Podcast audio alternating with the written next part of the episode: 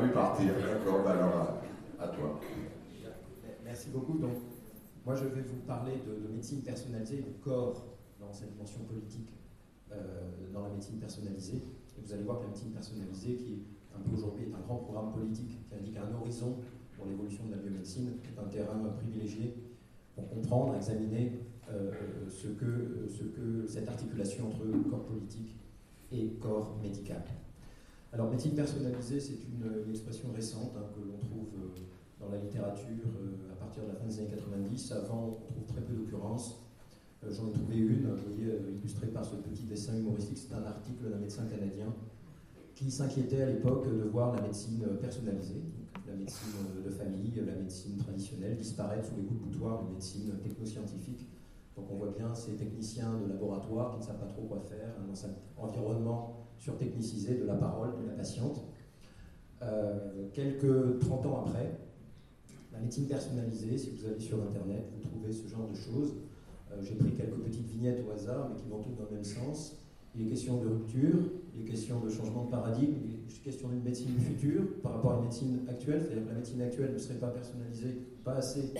La médecine personnalisée indique un futur. We Can Personalize Medicine, donc c'est un programme proactif, fortement investi par les politiques de santé, et enfin c'est un horizon de promesses, euh, donc toute une économie des promesses qui accompagne cette médecine personnalisée. Donc en une trentaine d'années, si vous voulez, euh, il y a un changement complet de signification de ce que recouvre ce terme. Alors, la, définition de la médecine personnalisée, personnalisée, autant le dire, est très floue.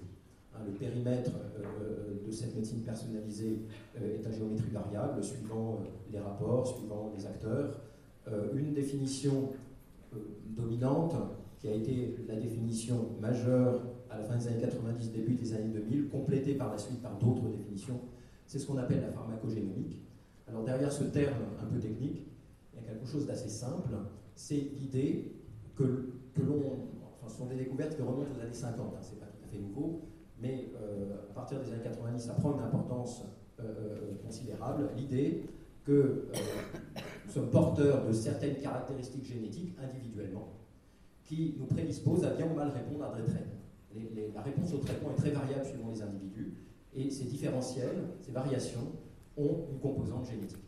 Et donc dans les années 90, dans le cadre en particulier du grand programme de séquençage du génome humain, on découvre que ces petites variations génétiques individuelles sont beaucoup plus nombreuses que ce que l'on pensait au départ. Nous sommes chacun d'entre nous porteurs d'environ 3 millions de ces petites variations ponctuelles, vous voyez. Euh, donc à la place d'un nucléotide, on trouve un autre nucléotide. Et ce qui intéresse énormément les industriels de la pharmacie à l'époque, donc à la fin des années 90, c'est le fait que certaines de ces variations, certains de ces polymorphismes, comme on, dit, sont corrélés à la prédisposition, à la capacité à bien ou mal répondre à des médicaments. Et donc les pharmaceutiques s'engagent euh, à cette époque-là dans un grand programme de cartographie de toutes ces petites euh, variations ponctuelles sur le génome. Et c'est dans le cadre d'un article euh, publié à la fin des années 90, hein, vous voyez, j'ai donné la référence, qu'apparaît pour la première fois la notion de médecine personnalisée, avec cette signification actuelle de médecine moléculaire, hein, de médecine moléculaire, de médecine centrée sur le génome et la compréhension des relations entre ces variations génétiques, la métabolisation des drogues et aussi, bien entendu, les facteurs de risque pour des pathologies. Deux mots simplement euh, pour vous montrer à quel point euh, les enjeux, tout de suite, euh, les enjeux politiques ont été extrêmement forts. deux défis étaient à relever dans les années 90, dans les années 2000. Premièrement, l'inefficacité des médicaments. Il faut savoir qu'en moyenne, si on prend l'exemple de la cancérologie, qui est le fer de lance de la médecine personnalisée, l'inefficacité des anticancéreux est en moyenne de 50%. C'est-à-dire que si vous avez un cancer, on vous administre une thérapie existante, il y a à peu près 50% de chances que euh, vous répondiez à ce traitement. Euh, ça peut monter pour certains cancers, certains médicaments, 75 voire 80%. Donc c'est considérable. Et en termes de coût de la santé, évidemment, c'est considérable aussi. Euh, les réactions indésirables aux médicaments sont également un problème de santé publique majeur, puisque on estime aussi bien sur le continent nord-américain qu'en Europe qu'entre 3 et 5% des hospitalisations sont dues à ces effets indésirables. C'est-à-dire le fait que, en raison d'un certain profil génétique, nous développons, enfin certains d'entre nous développent une toxicité particulière qui peut être mortelle à l'égard de certains médicaments. Le deuxième point euh, crucial, euh, c'est ce qu'on a appelé, certains ont appelé, une crise de l'innovation dans l'industrie pharmaceutique. crise de l'innovation, pourquoi? Bien tout simplement parce que les essais cliniques, hein, qui sont le, le, standard pour la validation des nouvelles molécules et leur mise sur le marché, les essais cliniques sont extrêmement coûteux. et que les taux d'échec, les échecs sont euh, ont atteint des taux dans les années 2000 de 95%. Hein, donc 5%, un industriel qui lançait un essai clinique avait 5% de chance de voir sa nouvelle molécule euh, devenir un médicament euh, mis sur le marché. en sachant qu'un essai clinique, c'est en moyenne 1 milliard de dollars. Les industriels ont hésité, de plus en plus à se lancer dans ce genre d'essai. La réponse de la médecine personnalisée, vous voyez tout de suite comment elle a été inscrite dans un défi, un, ensemble de programmes pour relever ces défis, était qu'en introduisant une meilleure connaissance de ces corrélations entre profil génétique et réponse à des médicaments, eh bien, on allait pouvoir lever à la fois euh, ces problèmes, au moins partiellement ces problèmes d'inefficacité des médicaments, hein, en ciblant mieux les patients à qui on allait donner tel ou tel traitement, et par la même occasion permettre aux industriels de s'engager dans des essais cliniques avec davantage de sécurité. Euh, ces petites variations génétiques, c'est ce qu'on appelle des biomarqueurs. Je passe assez rapidement. Euh, c'est le terme technique. Euh, dont vous avez ici une définition qui a été donnée par le National Institute of Health en 98 et qui fait aujourd'hui consensus. Hein. Donc ce sont des petites des, caractéristiques mesurables et qui sont corrélées à des processus physiopathologiques ou bien à la probabilité de bien ou mal répondre à des traitements. Vous avez ici un exemple euh, qui est caractéristique et qui est euh, assez représentatif de tout ce qui se passe dans le domaine de la médecine euh, personnalisée ou ciblée. Donc le premier exemple d'une thérapie ciblée mise sur le marché donc à la fin des années 90, c'est un anticancéreux qui a été prescrit au départ pour les cancers du sein, enfin contre les cancers du sein, puis étendu au cancer gastrique. Donc le principe des thérapies ciblées est le suivant. Vous avez sur l'image de droite une, donc une cellule, hein, vous voyez la membrane en marron, donc vous avez le domaine intracellulaire, le domaine extracellulaire, et puis la petite chose euh, verte hein, qui traverse la membrane, c'est une protéine, qui est un le récepteur d'un facteur de croissance, et dont la fonction est très importante dans la cellule, puisqu'elle active, hein, vous voyez toute cette cascade de protéines euh, euh, en relation, elle active une voie de signalisation, ce qu'on appelle une voie de signalisation, qui au final déclenche, active une fonction du noyau, une fonction cellulaire qui va être par exemple, va porter sur la, division cellulaire ou sur l'apoptose, donc la mort cellulaire. On comprend très bien que euh, pour, euh, euh, pour des oncologues, être capable de contrôler en quelque sorte, en tout cas de désactiver, d'inhiber ces voies de signalisation en vue d'empêcher la cellule tumorale, la cellule cancéreuse de se, de se, de se diviser, c'est très intéressant. Et donc, le principe des thérapies ciblées, c'est ça. Ce sont des molécules, vous voyez, qui viennent se fixer sur les protéines à la place de leurs ligands associés, qui donc empêchent l'activation de ces voies de signalisation et les cellules euh, ne peuvent plus se répliquer, finissent par mourir. C'est l'ultime. C'est le principe des thérapies. Donc la médecine personnalisée est associée à cela.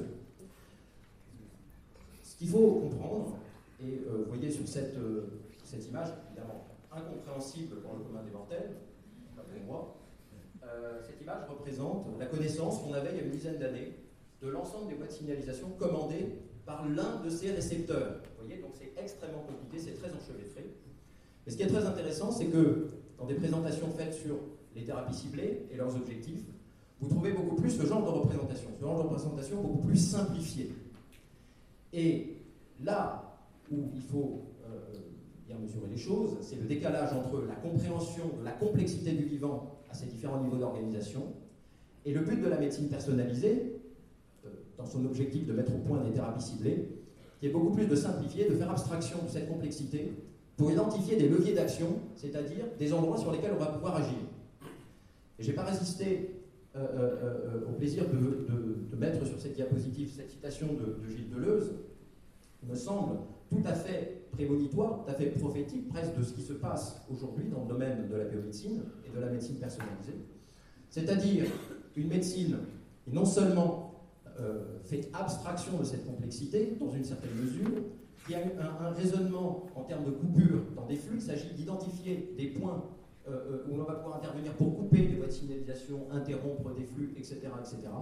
et qui finalement est une médecine euh, qui, bien loin de tendre, comme on, peut le penser, vers l'individualisation, l'individuation du rapport du médecin à la au patient et, et, du diagnostic et de la thérapie, en fait, est en train, d'une certaine manière, de substituer, hein, comme le dit Deleuze, au corps individuel le chiffre d'une matière qu'il appelle dividuelle, c'est-à-dire qu'on n'en finit pas de décomposer en, éléments moléculaires de plus en plus fins euh, euh, selon des chaînes, hein, suivant ces chaînes de cascades de signaux moléculaires à signaux moléculaires, dans lesquels il s'agit toujours de pouvoir intervenir. Alors à partir du milieu des années 2000, euh, une controverse a émergé entre deux concepts de la médecine personnalisée. Donc, le premier concept de la médecine personnalisée, ce que je viens de présenter, une médecine très génocentrique, très moléculaire, euh, très orientée vers la mise au point de thérapies ciblées. Et puis, euh, un autre concept de médecine personnalisée qui puise euh, historiquement dans des traditions assez diverses de philosophie de la médecine, de réflexion en tout cas sur la médecine. ça remonte au moins aux années 40 et qui s'est appelé personne sans terme médecine, médecine centrée sur la personne. Alors, il ne s'agit pas simplement de réaffirmer euh, de manière un peu incantatoire le fait que le médecin a fait un sujet, euh, euh, un patient singulier qui est une personne, etc. Ces, ces approches ont prétendu opposer à la médecine personnalisée, à ces nouveaux paradigmes, un autre paradigme en termes de diagnostic, d'intervention, mais intégrant dans les modèles explicatifs des pathologies et dans le choix thérapeutique des facteurs que les tenants de ces nouvelles approches reprochaient autonome la médecine personnalisée moléculaire euh, de négliger euh, des facteurs psychosociaux, des facteurs environnementaux. Euh, je, reprends ici un témoignage de, la philosophe Anne Fagot-Largeau, qui est bien connue, et qui a été interviewée en, 2013 sur la médecine personnalisée par l'Office parlementaire d'évaluation des choix scientifiques et technologiques. Et vous voyez que Anne Fagot-Largeau pointe très bien cette tension, hein, cette controverse ces malentendus dans la médecine personnalisée, euh, alors que le patient s'attend à une relation de proximité avec son médecin quand on lui parle de médecine personnalisée, un sentiment de frustration est à craindre. Il peut être renforcé par l'exigence de numérisation de tous les paramètres individuels, si bien que le patient a l'impression qu'on ne considère plus en lui qu'un amas de chiffres, etc. Euh, etc. Euh, ceci génère une frustration chez les malades qui croient que la médecine personnalisée comblera cette attente, leur apportera un accueil plus chaleureux, plus individualisé, et c'est faux. Donc Fago Largeau pointe ici euh, euh, un, problème tout à fait important, puisque effectivement il y a eu des enquêtes, euh, aussi bien aux États-Unis qu'en Europe, qui ont montré que les patients avaient une compréhension d'abord extrêmement hétérogène de la médecine personnalisée, et pour la plupart d'entre eux, fondée sur des malentendus complets. Sur des malentendus complets, notamment en, ce qui concerne la compréhension de cette évolution très moléculaire de la biomédecine dite personnalisée.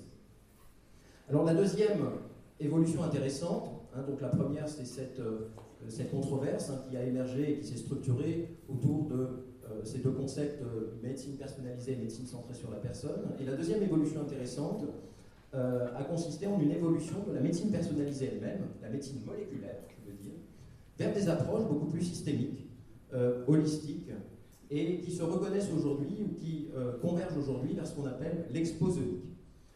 Alors, ces approches nouvelles, plus intégratives, plus systémiques, euh, ont pris conscience finalement que s'intéresser au seul niveau du génome, hein, pour comprendre euh, euh, les facteurs de risque à telle ou telle pathologie et l'évolution des pathologies, c'était insuffisant. Il fallait des modèles beaucoup plus robustes, capables d'intégrer des données d'autres niveaux de complexité du vivant, par exemple les protéines ou les voies métaboliques. Et aussi l'environnement. C'est là qu'on arrive à notre exposomie. Donc vous avez aussi une définition là aussi à peu près consensuel, euh, en anglais, hein, du CDC euh, américain. Euh, je ne vais pas la lire comme ça, mais enfin pour la résumer, donc l'exposomique c'est quoi? C'est tout ce qui n'est pas génétique, c'est-à-dire tout ce à quoi un individu, tout au long de sa vie, y compris avant la naissance, est exposé en termes de facteurs susceptibles d'affecter sa santé. Ça peut être ce qu'il mange, les médicaments qu'il prend, mais aussi l'environnement psychosocial dans lequel il est plongé, le stress au travail, les normes sociales, une autre définition ici avec un autre terme une surenchère hein, dans ce domaine, l'environnement, euh, inclus dans ce que l'on peut prendre en considération dans des modèles euh, euh, biomédicaux, eh bien, les, politiques d'innovation, les dynamiques de marché, les, valeurs humaines, le pouvoir politique, les normes sociales, c'est-à-dire tout et n'importe quoi, tout ce qui n'est pas génétique. Donc, vous voyez, le périmètre de, cet exposome, de cet environnement, est potentiellement indéfini, et vous comprenez bien quel niveau d'imprécision se trouve aujourd'hui. Dans, cette, euh, dans ce papier, donc euh, euh, Vinei, c'est l'un des investigateurs d'un grand programme international qui vise justement, qui est financé par la Commission européenne, hein, par l'Union européenne, et qui vise à travailler à ce niveau de l'exposome. Vinéis dit très clairement l'objectif, c'est d'identifier ces petites caractéristiques biologiques qui vont être capables de faire le lien entre les maladies et l'exposition. Et donc nous avons ici une vision très clairement mécanistique de l'exposomique et de la médecine qui est supposée tirer les bénéfices de ces types d'approches, de ces, recherches. Vision très mécanistique qui met sur le même plan à la fois les processus intracellulaires, les voies métaboliques, les concepts de signaux dont j'ai parlé tout à l'heure, et tout ce qui concerne les valeurs sociales, les normes sociales, les valeurs humaines, comme on, voyait dans la citation précédente. Tout cela est rabattu sur, en quelque sorte sur le même plan et traité en termes de recherche de nouveaux biomarqueurs actionnables en vue de pouvoir intervenir. Donc on a une compréhension qui est extrêmement, me semble-t-il, réductionniste de la médecine personnalisée, ce qui n'est pas sans poser un, certain nombre de questions sur le plan politique, puisque tout ce qui, justement, et devrait être l'objet euh, euh, de choix politiques, de controverses en valeur, comme par exemple le type de normes sociales qui régissent nos sociétés, ou le type de politique santé que nous faisons, se trouve retraduit dans les termes d'une recherche de biomarqueurs actionnables, c'est-à-dire dans des termes parfaitement euh, euh, objectivistes. Alors je crois, et je, voulais vraiment, avant d'en venir un petit peu à une conclusion sur corps médical et corps politique, je crois qu'il faut indiquer que cette évolution vers l'exposomique vers une quantification généralisée de tous les facteurs qu'on pourrait agréger, euh, les plus hétérogènes possibles, qu'on pourrait agréger dans des modèles explicatifs des pathologies et, des réponses des personnes euh, euh, aux médicaments, eh bien, est contrebalancée par une autre compréhension possible de cette évolution hein, vers des approches systémiques, et dont une illustration est ce projet de recherche qui est porté par une équipe toulousaine, une équipe d'épidémiologistes de Toulouse. Et vous voyez que là, il y a comme un renversement complet de la signification de la portée politique euh, euh, de, ces recherches sur les expositions environnementales. J'ai indiqué là le, résumé évidemment euh, très, très schématique hein, de, de, ce projet, de ses attendus intellectuels. ce projet étudie comment les expositions psychosociales précoces, y compris donc avant la naissance, modifient les processus biologiques impliqués dans le développement ultérieur de pathologies la prévalence socialement différenciée de ces, expositions pouvant alors en partie expliquer les inégalités sociales de santé observées. Vous comprenez que là, on est sur quelque chose d'extrêmement différent. C'est-à-dire qu'on va considérer ces nouvelles technologies d'analyse des voies métaboliques, des processus moléculaires, comme une manière de mieux documenter à une échelle euh, peu accessible jusqu'à maintenant, ou en tout cas pas dans ces termes-là, c'est-à-dire l'échelle moléculaire, documenter à cette échelle les inégalités sociales de santé et ce que ces inégalités sociales font aux individus en termes de santé tout au long de leur vie. Donc en termes de signification, euh, il me semble qu'on a ici une dimension de critique politique beaucoup plus marquée, beaucoup plus forte que, évidemment, dans des projets comme celui que j'ai présenté tout à l'heure d'Exposomique, où il s'agit au contraire de retraduire en termes de biomarqueurs euh, euh, actionnables l'ensemble finalement des enjeux euh, psychosociaux, politiques, moraux auxquels, auxquels nous, sommes, nous devons faire face. ce que je voulais dire par là, avant de conclure, c'est que on voit ici toute l'ambivalence de, la technologie. certains parlent de pharmacone en reprenant ce terme, ancien. l'ambivalence de la technologie qui peut effectivement, on peut voir ces technologies moléculaires comme euh, euh, une sorte de, euh, de, cheval de Troie pour une posture purement objectiviste en médecine, oubliant complètement la réalité d'un patient qui doit faire face à, ces inégalités sociales de santé, à des normes sociales en vigueur, à des choix politiques qu'il ne contrôle pas forcément, auxquels il n'a pas part, etc., Mais on peut voir aussi ces technologies de manière tout à fait différente, comme introductrice à une nouvelle manière de critiquer ces normes à une échelle sur laquelle cette critique ne portait pas jusqu'à présent, qui est celle justement des processus euh, euh, moléculaires euh, qui contrôlent notre, notre vie biologique. Alors, pour terminer, s'il me reste deux ou trois minutes, je voulais faire trois remarques conclusives sur la politique de la médecine personnalisée ou la politique du corps dans la médecine personnalisée. La première, c'est qu'on pourrait être tenté de comprendre cette médecine personnalisée comme étant une médecine renforçant le regard médical dans l'intériorité du corps. C'est-à-dire on, a affaire aujourd'hui à des technologies qui nous permettent de déplier ce qui paraît le plus replié, le plus enfoui, les voies de signalisation intracellulaire, les processus métaboliques. Or, je crois que c'est exactement le contraire qui se passe. Jamais comme aujourd'hui, l'organisme n'a été extériorisé, porté à l'extérieur de lui-même. Euh, dans quoi? Eh bien, dans euh, des euh, technologies d'acquisition de ces données, les séquenceurs ADN par exemple, dans des grandes bases de données internationales qui rassemblent des centaines de milliers, voire des millions de données de séquences venant de centaines de milliers d'individus et qui sont stockées dans des biobanques, dans des politiques de santé, etc. etc. C'est-à-dire que le corps de la médecine personnalisée, le corps médical de la médecine personnalisée, est totalement extériorisé par rapport à l'organisme. Et je crois qu'il faut bien avoir conscience de ça, parce que regarder le corps médical aujourd'hui, ça veut dire regarder les biobanques, ça veut dire comprendre le fonctionnement des algorithmes, ça veut dire comprendre le fonctionnement d'un séquenceur à ADN. Si on ne regarde pas cela, on ne peut pas comprendre quelle est la, qu'est-ce que c'est que ce corps que la médecine personnalisée est en train de faire advenir. Ça, c'est la première remarque. La deuxième remarque que je voulais faire euh, concerne une métaphore qui est très répandue euh, qui est rarement interrogée pour elle-même. C'est la notion de déchiffrage du génome. Le déchiffrage du génome. On déchiffrerait le génome. Alors déchiffrer, c'est une signification quand même très forte, très claire. Ça veut dire que le génome est comme un texte. Un texte euh, avec une syntaxe qu'on ne connaît pas encore très bien. Euh, la sémantique, n'en parlons pas. C'est-à-dire qu'on ne connaît pas la signification, loin de là, la signification de toutes ces mutations, de tous ces petits polymorphismes, la signification biologique et médicale qu'ils peuvent, revêtir. Euh, ces polymorphismes. Donc, mais on est face à un texte, et l'enjeu est de, continuer la course en avant technologique, euh, organisationnelle, pour essayer de déchiffrer de mieux en mieux ce texte. Or, je crois que c'est une métaphore trompeuse. Euh, quand on, rentre dans une plateforme, on a l'occasion de visiter une plateforme de génomique, où on fait du séquençage, en fait, on n'a pas un texte qu'il faut déchiffrer, on a un objet qu'il faut produire techniquement. une séquence génétique, ce n'est pas un texte déchiffré, c'est un bio-objet produit par tout un protocole, un processus extrêmement compliqué, faisant intervenir toutes sortes de technologies pour euh, euh, acquérir les échantillons, pour les purifier, euh, pour amplifier les séquences d'ADN, pour séquencer, etc., etc.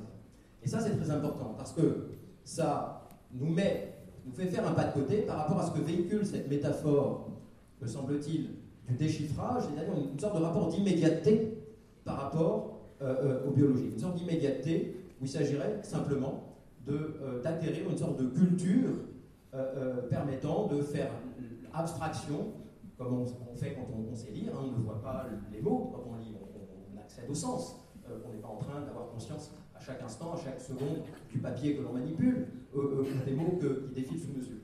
Eh bien, c'est cette, cette, métaphore de déchiffrage qui, me semble-t-il, véhicule cet imaginaire ou ce fantasme de l'immédiateté et qui, pour moi, représente le danger, franchement politique, d'occulter complètement ce que font les technologies à la médecine. C'est-à-dire que nous ne sommes jamais dans l'immédiateté. Il y a toujours des médiations techniques, et ces médiations techniques ne sont pas neutres. Elles font quelque chose à la compréhension qu'on a du vivant, et évidemment à la pratique médicale. Troisième et dernière euh, remarque, toujours sur ces questions corps politique, corps médical, il faut savoir, euh, c'est aussi une des, euh, des grandes, alors pas complètement découvertes, mais enfin, on a beaucoup avancé sur cette question-là. Euh, les populations humaines sont extrêmement hétérogènes sur le plan génétique. Elles sont extrêmement hétérogènes sur le plan génétique, euh, par exemple, au sens où, par exemple, euh, si vous faites, il y a des grandes études aujourd'hui qui font cela, si vous regardez une population, par exemple en Irlande, pour une pathologie donnée, bah, vous allez remarquer que dans cette population, en analysant de manière étendue le génome d'une cohorte avec plusieurs milliers d'individus, bah, que dans cette population, euh, on va trouver certains gènes, certains polymorphismes particulièrement représentés chez les malades. Donc il y aura une corrélation entre ces gènes et cette maladie. Et eh bien si vous allez en Russie par exemple, pour reconstituer la même étude, vous allez trouver aussi des corrélations, mais pas du tout avec les mêmes gènes. Ça va être de tout autre gène qui vont être impliqués, euh, de tout autre polymorphisme euh, dans, manifestement dans cette maladie. Donc extrême hétérogénéité populationnelle à l'échelle mondiale en termes génétiques. Ça a été retraduit comment? Dans les années 2000, ça a été retraduit en termes de race. Et une enquête à la fin des années 2000 aux États-Unis, euh, auprès des médecins généralistes, a montré, et d'une certaine manière c'est une évolution déplorable de la médecine personnalisée, et totalement, euh, qui repose sur une confusion totale. Euh, les médecins interrogés estimaient que la médecine personnalisée, c'était très bien parce que ça allait leur permettre de prescrire des médicaments en fonction de la race de leurs patients.